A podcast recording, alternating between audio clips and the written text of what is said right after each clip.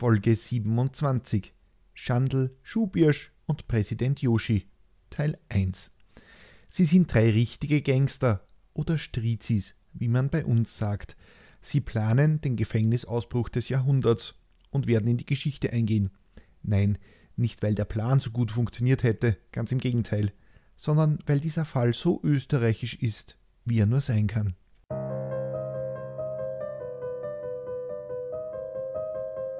Willkommen bei Mörderisches Österreich, dem Podcast über historische Kriminalfälle aus eurer Umgebung. Anhand von zeitgenössischen Berichten rekonstruieren wir die größten Verbrechen der Geschichte Österreichs und darüber hinaus. Am Ende gibt es noch den Klugschiss zum Schluss.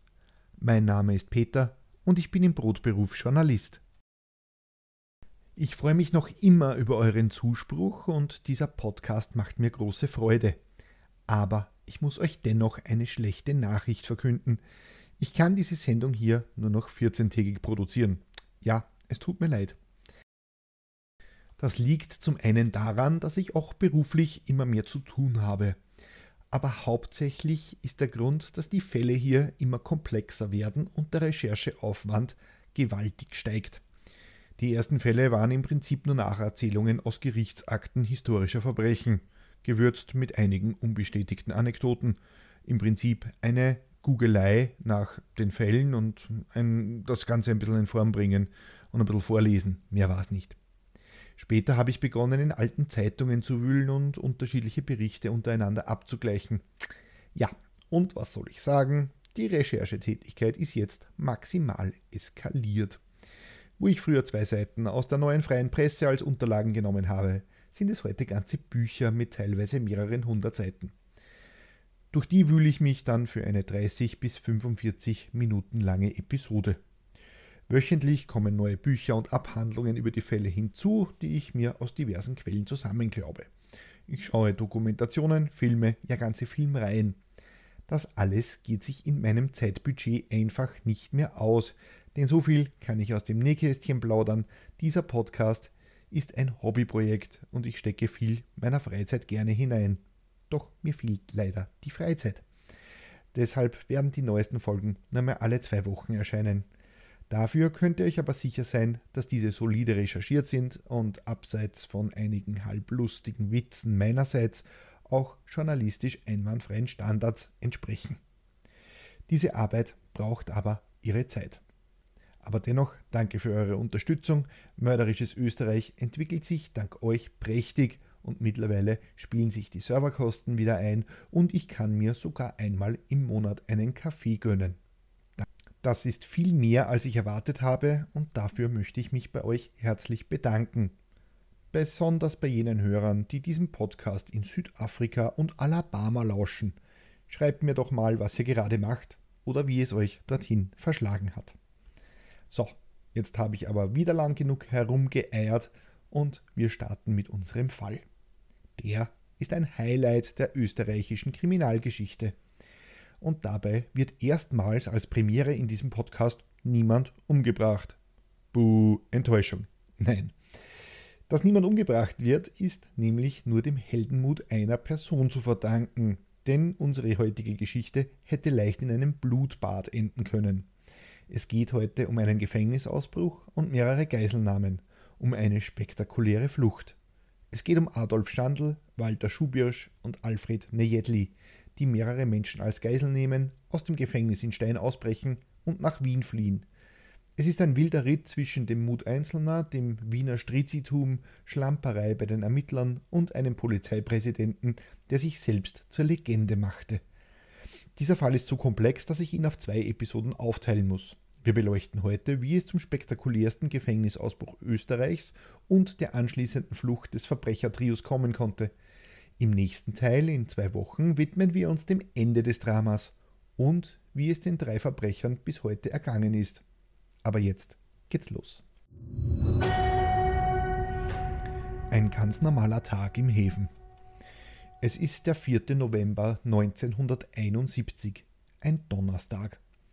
Elf Häftlinge sitzen vor dem sogenannten großen Kultursaal der Haftanstalt Stein in Krems an der Donau.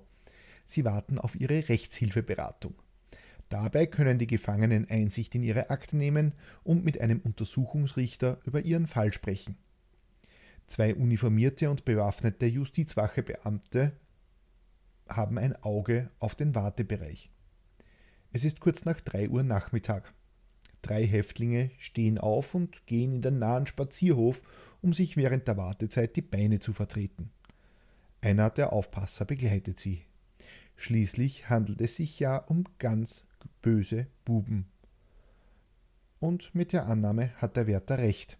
Kaum sind sie draußen angekommen, stürzen sich die drei Männer auf den Mann, beginnen ihn mit bloßen Händen zu würgen, bis er das Bewusstsein verliert. Die Gefangenen nehmen die Waffe des Wärters an sich. Sie stürmen in den Kulturraum zurück und fallen über den zweiten Wachmann her, der gerade einige Häftlinge in ihre Zellen zurückgebracht hat. Auch ihm nehmen sie die Waffe ab. Der Mann wird niedergeschlagen. Sie stürmen in den Saal, wo der Richter Amtsanwärter, ein gewisser Erich Weiß, gerade Rechtshilfe für einen Häftling leistet. Einer der Männer zückt ein Messer, das er auf Weiß richtet. Die zwei anderen richten die Pistolen auf die Anwesenden, unter ihnen eine junge Frau, die als Schriftführerin bei dem Beratungstermin assistierte. Die drei bewaffneten Häftlinge überreichen dem Richter einen Brief. Darin stehen ihre Forderungen.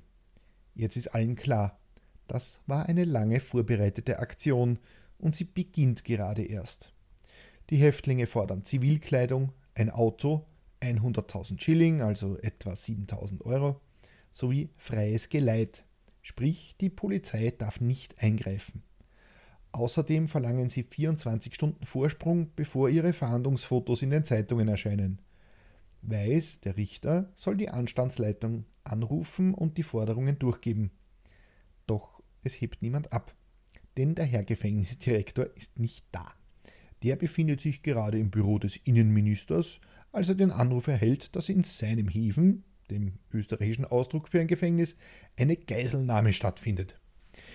Der Innenminister reagiert in typisch österreichischer Manier und überlässt es erstmal dem Gefängnisdirektor die Sache zu lösen. Und er soll gleich mit den Geiselnehmern verhandeln. Der macht es schon. Der Anstaltsleiter setzt sich ins Auto und rast von Wien nach Krems. Im Gefängnis selbst kommen die nicht gefangen genommenen Wärter auf eine glorreiche Idee. Um eine Eskalation zu vermeiden, drehen sie in der gesamten Anlage den Strom ab. Also saßen Häftlinge, Gefangene, Geiselnehmer, Richter Weiß und seine Assistentin im Dunkeln, als sie verhandelten. Das hat zwar nichts zur Deeskalation der Lage beigetragen, aber sorgte immerhin für eine bis heute sehr lustige Anekdote. Weitere acht Häftlinge befinden sich mit den drei Männern im großen Kultursaal. Die sollen sich über die entfaltenden Szenen köstlich amüsiert haben und das Geschehen aus der zweiten Reihe mit spöttischen Bemerkungen kommentiert haben. Während also die Protagonisten unserer heutigen Geschichte im Finstern sitzen, sich einige Häftlinge köstlich amüsieren und drei Geiselnehmer von ihrer Zeit in Freiheit träumen, während der Gefängnisleiter im Auto sitzt, stehen wir, sehen wir uns doch noch kurz unsere Hauptrollen im heutigen Fall genauer Servus Alfred, Adolf und Walter. Bei den Tätern handelt es sich um Alfred Nejedli, der ist 24 Jahre alt, Adolf Standl mit 35 Jahren der älteste der Bande und der erst 22-jährige Walter Schubirsch. Alle drei saßen ganz sicher nicht zu Unrecht im Gefängnis. Der jüngste, Walter Schubirsch, ist in seiner Jugend schon gesessen. Im Gefängnis lernte er einen Kumpel kennen, dessen Familie er nach seiner Freilassung aufsucht, erpresst und als Geisel nimmt. Dafür wird er 1971 zu fünf Jahren Haft verurteilt. Und der gilt noch als der Nette des Trios. Walter Schubirsch ist großgewachsen, schlaksig und hat wie in den 70ern üblich Koteletten bis zum Kinn. Dem sieht man den klassischen österreichischen Strizi schon ein bisschen an. Alfred Nejedli hat am Weihnachtsabend des 24. Dezember 1968 eine Frau in ihrer Wohnung überfallen, sie mit einem Bleirohr niedergeschlagen und ausgeraubt. Dafür setzte es acht Jahre verschärften Kerker. Nejedli sieht aus, als gehöre er aber nicht ins Gefängnis für Erwachsene. Er ist nicht ganz schlank und mit seinen struppigen Haaren schaut er eher aus, als wäre er 17 und käme gerade von einer Schulabschlussfeier, die ein bisschen länger gedauert hat. Der dritte und älteste im Bunde, der 35-jährige Adolf Schandl, ist ein weitgereister Mann und dadurch auch bei Interpol bestens bekannt. Er hat mehrere Jahre in Australien verbracht und ist dort schon wegen kleinerer Delikte aufgefallen, weshalb er nach Österreich zurückkehren musste. Dort brachte er es sogar zum Millionär, also zumindest für ganz kurze Zeit. Gemeinsam mit seiner Freundin Alexandra überfiel Adolf Schandl einen Bankbeamten sowie einen Geldbriefträger. Das brachte ihm Millionen ein, die er aber bald wieder abgeben musste. Dafür bekam er zehn Jahre schweren Kerker. Adolf Schandl sieht gar nicht aus wie ein Verbrecher. Er hat akkurat gekämmtes, gescheiteltes, kurzes Haar, ist genauestens rasiert und wenn man ihn in einen Anzug steckt und hinter einen Bankschalter setzt, fällt das auch keinem auf. Aber der Adolf hat es faustig hinter den Ohren. Der hat schon im Sommer 1970 einen Gefängnisausbruch versucht, hat sich aber blöderweise beim Sprung von der Gefängnismauer das Bein gebrochen, weshalb er immer noch hinkt. Das wird nachher noch einmal wichtig werden. Die Flucht. Dieses Trio sitzt also nun dem Untersuchungsrichter, der Schriftführerin, zwei entwaffneten Beamten und einigen anderen Häftling, Häftlingen im Kultursaal gegenüber und wartet darauf, dass ihre Forderungen erfüllt werden. Denn ansonsten würden sie die Geiseln erschießen. Eigentlich hätte noch ein vierter Häftling mitmachen sollen, aber der bekam offensichtlich kalte Füße, weshalb es sich heute nur um ein Trio handelt. Die Behörden stimmten den Forderungen des Ausbrechertrios weitgehend zu. Aber da gibt es ganz praktische Probleme. Zuerst sind da die 100.000 Schilling. Mittlerweile ist schon weit nach 17 Uhr und sämtliche Banken haben geschlossen. So viel Geld lässt sich unmöglich auftreiben und im Gefängnis hat man aus naheliegenden Gründen nur sehr wenig Bargeld. Das ist übrigens bis heute so. Österreichische Banken haben üblicherweise von 12 Uhr bis Mittag geöffnet, aber auch nur dann, wenn Pfingsten auf einen ungeraden Montag fällt. Das sehen sogar die Geiselnehmer ein, die sind schließlich auch Österreicher. Eine Bank außerhalb der Öffnungszeiten erreichen, ha, unmöglich. Nächster Punkt. Das Auto. Zuerst nehmen sie dem gefangenen Untersuchungsrichter die Schlüssel für seinen Kleinwagen ab und wollen damit fliehen. Damit hat der Herr Weiß, also der Richter, überhaupt keine Freude. Die drei würden schließlich fahren wie die Henker, und wenn es dann noch zu einer Schießerei kommt, dann wären da noch Löcher in seinem Auto. Richter Weiß hatte mehr Angst vor Schäden im Lack, als als Geisel erschossen zu werden, und tat alles, den Ausbrechern den Plan auszureden, sein Auto zu stehlen. Angeblich hatte der Richter behauptet, der eine Blinker seines Kleinwagens funktioniere nicht richtig, was auf der Flucht auffallen könnte und ihren gesamten Plan zunichte machen würde. Man stelle sich nur vor, die beiden werden wegen, oder das Trio wird wegen eines nicht funktionierenden Blinkers auf der Autobahn aufgehalten. Die ganze Operation ist im Eimer. Ja, des Österreichers Angst vor der Straßenverkehrsordnung sitzt auch im Fall eines Gefängnisausbruches tief. Na nicht, dass die drei noch einen Strafzettel bekommen. Also ließ sich das Trio überzeugen, lieber mit einem Kleinbus des Gefängnisses zu flüchten. Bei den Zivilkleidern bleiben die drei aber hart. Die müssen her. Schließlich kann man nicht in der mausgrauen Sträflingskluft flüchten. Also lässt der mittlerweile eingetroffene Gefängnisdirektor die Anzüge der drei Herren aus der Kleiderkammer des Gefängnisses holen. Ach, die Vergangenheit, als selbst die Schwerverbrecher mit Sakko und Bügelfalte in der Hose herumliefen. Wäre jetzt noch das Licht aufgedreht gewesen, die drei hätten ausgesehen wie richtig feine Gentlemen. Die Verhandlungen führt mittlerweile ein gewisser Major Herbert Hovanetz, Leiter der Stadtpolizei Krems. Und den sollten wir uns genauer merken. Der ist nämlich der härteste Knochen der Polizei in Österreich damals.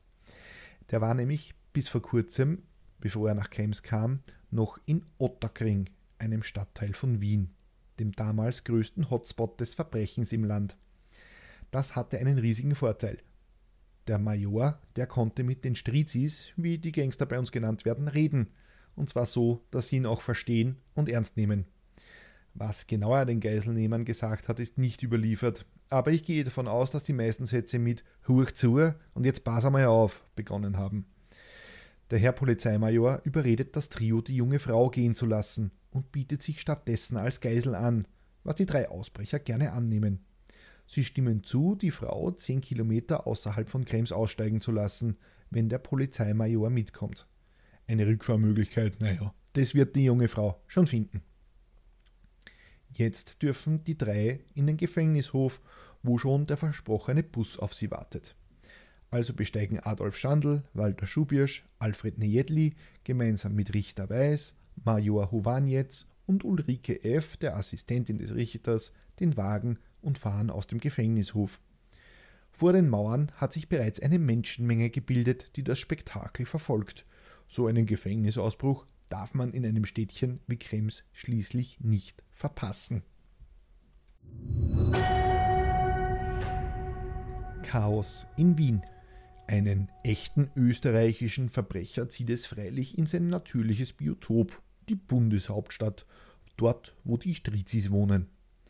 Also beschließen Schandl, Schubirsch und Nejedli, nach Wien-Penzing zu fahren. Das ist nicht besonders weit von Krems entfernt und nach etwa einer halben Stunde nähert sich der Transporter des Gefängnisses der Stadtgrenze, gefolgt von Dutzenden Gendarmerieautos in einem Respektabstand. Die Täter hatten die Zusicherung erhalten, dass man ihnen mindestens 30 Kilometer Vorsprung lasse. Mit größerem Abstand folgten ihnen diese benannten Gendarmerieautos, aus denen laufend Lageberichte gefunkt wurden. Major Hovanetz versuchte die Ausbrecher zu beruhigen und besprach mit ihnen Möglichkeiten einer Flucht und eines unblutigen Ausgangs.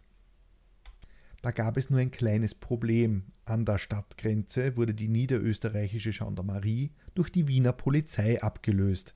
Und na, die waren offensichtlich nicht so ganz von den Deals informiert. Auf jeden Fall rückten die den Geiselnehmern ziemlich nahe. Was später noch zu einem Problem werden wird. Im Bericht des Innenministeriums heißt es, in Wien-Penzing angekommen, fuhren die Geiselnehmer mit dem Bus in eine Kleingartensiedlung in eine Sackgasse. Als sich Streifenwagen näherten und Uniformierte ausstiegen, geriet das Trio in Panik. Hovanetz versuchte die Täter zu beruhigen und schlug vor, mit den Exekutivbeamten zu verhandeln. Die Entführer wendeten den Bus und fuhren an den Streifenwegen vorbei in Richtung Stadtzentrum.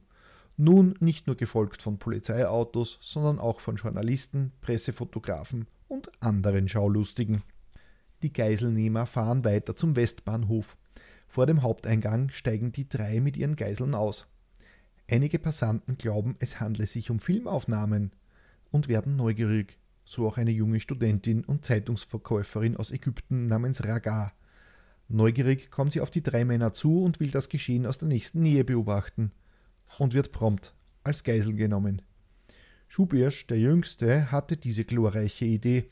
Er war schon dagegen, die Schriftführerin des Gefängnisses gehen zu lassen, denn irgendwie war er der Ansicht, eine Frau wäre als Geisel mehr wert als ein Mann. Das Trio mit den Geiseln betritt den Westbahnhof.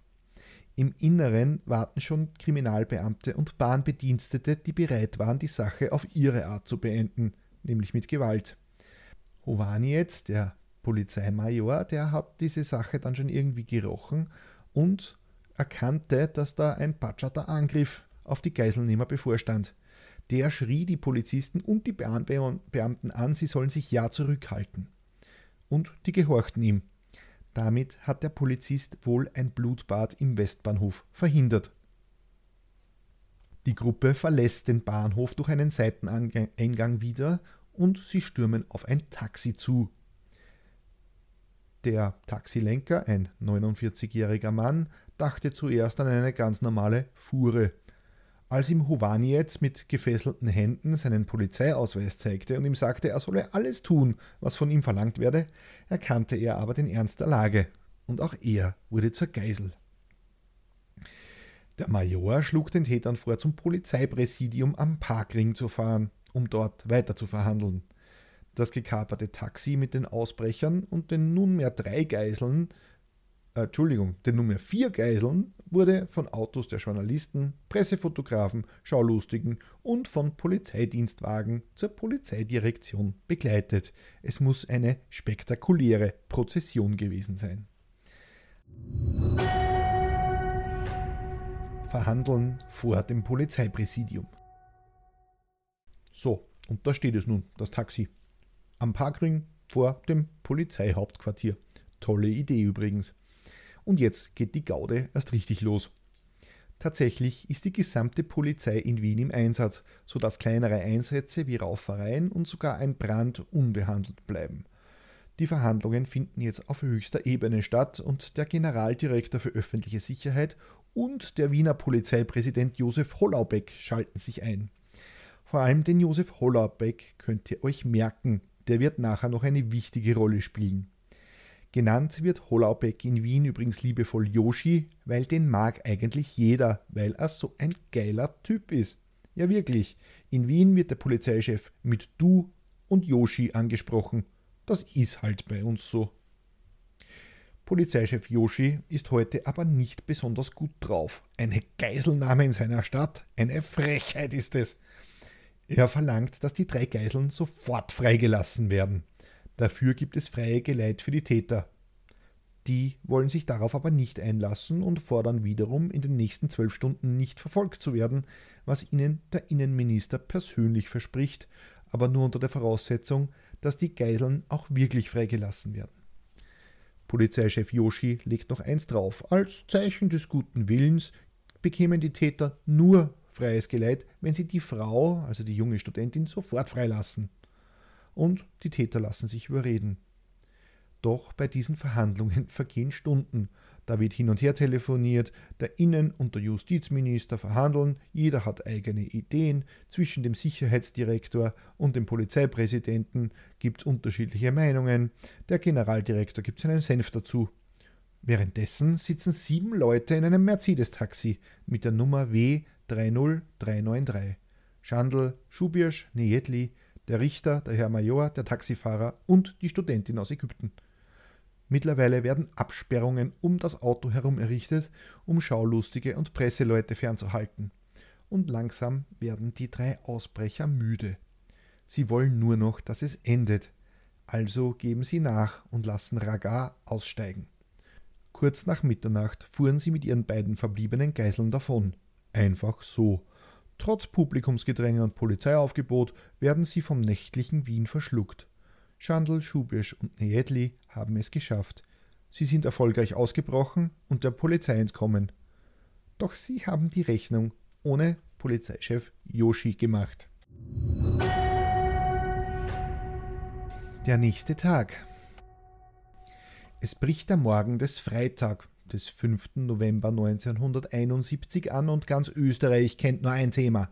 Wo sind die drei Ausbrecher? Ein Wahnsinn! Drei schwer bewaffnete Verbrecher sind entkommen und treiben sich in Wien herum. Unbockbar. Und, und überhaupt, dieser humane Strafvollzug, der hat das erst möglich gemacht. Das ist in Österreich nämlich auch immer wieder ein Thema, glaubt man dem Boulevard und dem Hausmeister ums Eck, dann haben Gefängnisse natürlich Höllenlöcher zu sein, in denen die Gefangenen in Ketten gelegt Steine klopfen müssen. Ich liebe mein Heimatland. Egal, zurück zum Fall. Die Polizei hat jetzt natürlich wieder einmal Angst, ihr Gesicht zu verlieren. Naja, und das auch nicht ganz zu Unrecht, würde ich sagen. Sie haben es immerhin geschafft, eine komplette Geiselnahme so eskalieren zu lassen, dass die Typen einfach verschwunden sind großartig. Entgegen den Zusicherungen werden überall Fahndungsfotos veröffentlicht, im Fernsehen, in Zeitungen und in den Straßen. Die Kriminellen versuchen auf ihrer Flucht parkende Autos aufzubrechen und kurzzuschließen, was aber misslingt. Schließlich müsste man das Fluchtauto wechseln, so könnte man weiter unerkannt bleiben. In Wien-Breitenlee hielten sie ein Auto an, einen roten Ford Cortina, und rissen die Tür auf. Die beiden Insassen waren sturzbetrunken und mussten ebenfalls ins Fluchttaxi steigen. In einem Steinbruch ließen die Geiselnehmer die beiden Männer, die wirklich total angesoffen gewesen sein müssen, zurück, sowie den Taxifahrer. Weil, naja, wer schon mal mit Betrunkenen unterwegs war, weiß, die halten einen nur auf. Ganz zu schweigen davon, wenn man als Geiselnehmer auf der Flucht ist. Die Ausbrecher haben jetzt nur noch den Richter Weiß und den Major Hovani jetzt im Fort. Um 3 Uhr in der Früh stellen sie das Auto in der Hackinger Gasse in Wien-Penzing ab und warten, bis die Stadtbahn wieder den Betrieb aufnimmt. Denn sie wollen mit den öffentlichen Verkehrsmitteln weiter fliehen. Weiter fliehen. Um 6 Uhr früh verlassen die Entführer das Auto und fuhren mit den Wiener Linien weiter. Den Richter und den Major ließen sie mit Handschellen aneinander gefesselt im Fort Cortina zurück. Die beiden mussten versprechen, noch 20 Minuten im Auto zu bleiben und danach erst die Polizei zu verständigen. Um 6.30 Uhr, also eine halbe Stunde nachdem die Stadtbahn wieder fuhr, riefen Weiß und Hovanetz, dem Versprechen entsprechend, erst den Notruf an. Sie wurden mit einem Streifenwagen in das Polizeidirektionsgebäude gebracht und befragt. Der Richter und der Polizeimajor, der wohl mehr als einmal ein Blutbad verhindert hatte, waren frei. Währenddessen lungern die Ausbrecher in der Früh in der Bernhardgasse in Wien-Neubau herum und beobachten, wie ein Lenker ein Auto aufsperrte. Denn die Flucht mit den öffentlichen Verkehrsmitteln erwies sich dann doch ein bisschen als unpraktisch, wenn überall deine Fahndungsfotos an den Wänden kleben. Also stürzen sich Schubirsch und Najedli auf einen Mann, der gerade sein Auto aufsperrt. Schubirsch zieht seine Pistole und schießt auf den Autobesitzer, trifft ihn aber glücklicherweise nicht. Durch den Schuss werden andere Passanten aufmerksam und laufen auf die Ausbrecher zu und wollen sie entwaffnen. Schubirsch und Niedli flüchten, verfolgt von den Männern zu Fuß. Schandl, der durch, seinen, durch sein damals gebrochenes Bein nicht so schnell laufen kann und so ein bisschen ein Kameradenschwein ist, der nützt die Situation, setzt sich in das fremde Auto und fährt weg. Adolf Schandl, der schwerste der drei Verbrecher, verschwindet unerkannt. Aber auch den beiden anderen gelang die Flucht. Wieder waren die Verbrecher entkommen, und diesmal wurden sie auch nicht von Geiseln verlangsamt. Alles gut, oder? Nicht ganz. Berufsverbrecher bleiben eben Berufsverbrecher. Und wenn ihr dachtet, dieser Teil der Geschichte war mit seiner österreichischen Schlampigkeit, einer patscherten Polizei, aber auch dem Heldenmut einiger Passanten und des Polizeimajors ziemlich wild, dann wartet am besten auf Teil 2. Denn das richtige Chaos geht jetzt erst los. Und Polizeipräsident Yoshi wird zur Höchstform auflaufen, für internationale Schlagzeilen sorgen und in Österreich zur Legende werden, sodass ganze Straßen später nach ihm benannt werden. Haltet euch fest, mehr dazu gibt es in zwei Wochen. Aber zuvor gibt es noch den Klugschiss zum Schluss, die Justizanstalt Stein. Die Justizanstalt Stein in Krems an der Donau ist nach der Justizanstalt Josefstadt in Wien das zweitgrößte Gefängnis in Österreich und es gilt neben dem Gefängnis in Graz-Karlau als der härteste Knast im Land. Wobei wir das Wort Knast eigentlich nicht verwenden, in Österreich sagt man Häfen dazu. Wer zu einer Haftstrafe verurteilt wird, der muss nicht sitzen, sondern fast Schmalz aus. Und wer ein besonders böser Bube ist, also zu den Schwan, also den schweren Verbrechern gehört, der kommt in die Justizanstalt Stein, liebevoll Fösen, also Felsen genannt. Dort sitzen ausschließlich Männer über 18 Jahren ein, die Strafen von 18 Monaten bis lebenslänglich ausgefasst haben. Die schwersten Verbrecher Österreichs sitzen im Westtrakt in West-E, einem speziell gesicherten Gefängnisteil, der unter der Erde liegt. Darunter der Serienmörder Werner Kniesek, dem wir uns in Episode 14, der Dämon von St. Pölten, gewidmet haben. Auch Josef Fritzl, der seine eigene Tochter in einem Verlies in Amstetten gehalten hat und mit ihr mehrere Kinder zeugte, lebt hier. Seinen Namen hat der mittlerweile schwerkranke Fritzl aber vor kurzem geändert. Eigentlich ist das Gelände ein ehemaliges Kloster, weshalb die Kirche auf dem Gefängnishof teilweise auch frei zugänglich ist. Rund um das Gefängnis in Stein kommt es immer wieder zu Skandalen. So soll ein Gefängnisarzt Krankenschwestern des Gefängnishospitals das Injizieren von Botox geübt haben, also er das an ihnen geübt. Die Substanz bestellte der Arzt auf Gefängniskosten. Jedoch hatte er offenbar keine Ahnung, wie man mit Botox Falten wegspritzt. Einer Kollegin hing nachher das Augenlid herab, einer anderen die Unterlippe. Der Fall flog auf und der Mediziner wurde entlassen. Immer wieder kommt es auch zu Vernachlässigungen von Gefangenen und rätselhaften Todesfällen. So starben im Jahr 2001 fünf Gefangene, weil sie in verbotenen Gurtbetten zur Strafe in eine völlig überheizte sogenannte Saunazelle gebracht wurden. Der damals zuständige Justizminister Dieter Böhmdorfer hatte allen Beteiligten per internem Erlass verboten, über den Vorfall zu sprechen. Sowohl der Einsatz von Gurtenbetten als auch die Einzelinhaftierung von psychisch erkrankten Häftlingen ist natürlich per Gesetz verboten. Mittlerweile scheint aber Ruhe im Skandalgefängnis eingekehrt zu sein. Zumindest gab es seit 2015 keine derartig eigenartigen Vorfälle mehr. So, und das war sie auch schon, die 27. Episode von Mörderisches Österreich. Wieder mal ein Zweiteiler. Den letzten hatten wir ja bei Martha Marek und dem abgehackten Bein. Wenn euch die Folge gefallen hat, könnt ihr mir auf steadyhq.com slash mörderisch einen Euro in den Hut werfen. Danke an Andrea, Ralf, Dagmar, Mechthilde und Sarah, die diesen Podcast unterstützen. Keine Sorge, die ersten 30 Tage als Mitglied sind kostenlos und ihr erhaltet die aktuelle Folge immer einen Tag früher als die anderen. Meistens ist das Freitag um 8 Uhr. Wenn ihr auf Steady den Newsletter abonniert, bekommt ihr noch kostenlos Bonusmaterial zu den Fällen. Diesmal sind es Fotos von unseren drei Ausbrechern. Wenn ich mir was wünschen darf, dann wäre das Feedback zu den Episoden in Form von Reviews auf Spotify, Apple Podcasts und überall, wo ihr Podcasts bewerten könnt. Das hilft erstens der Reichweite dieses kleinen Programms und zweitens kann ich die Show hier nur mit eurer Hilfe besser machen. Wenn ihr mir persönlich Feedback geben oder mir Hinweise für einen Fall geben möchtet, dann schreibt mir bitte einfach eine Mail an mörderischesösterreich@gmail.com oder ihr schreibt mir per Privatnachricht auf Twitter mörderisches. Die nächste Folge erscheint am kommenden Samstag auf Spotify, Amazon, Apple, TuneIn, iHeartRadio, Podvine und Player FM. Vielen lieben Dank fürs Zuhören. Bussi, Baba und bis in 14 Tagen. Tschüss.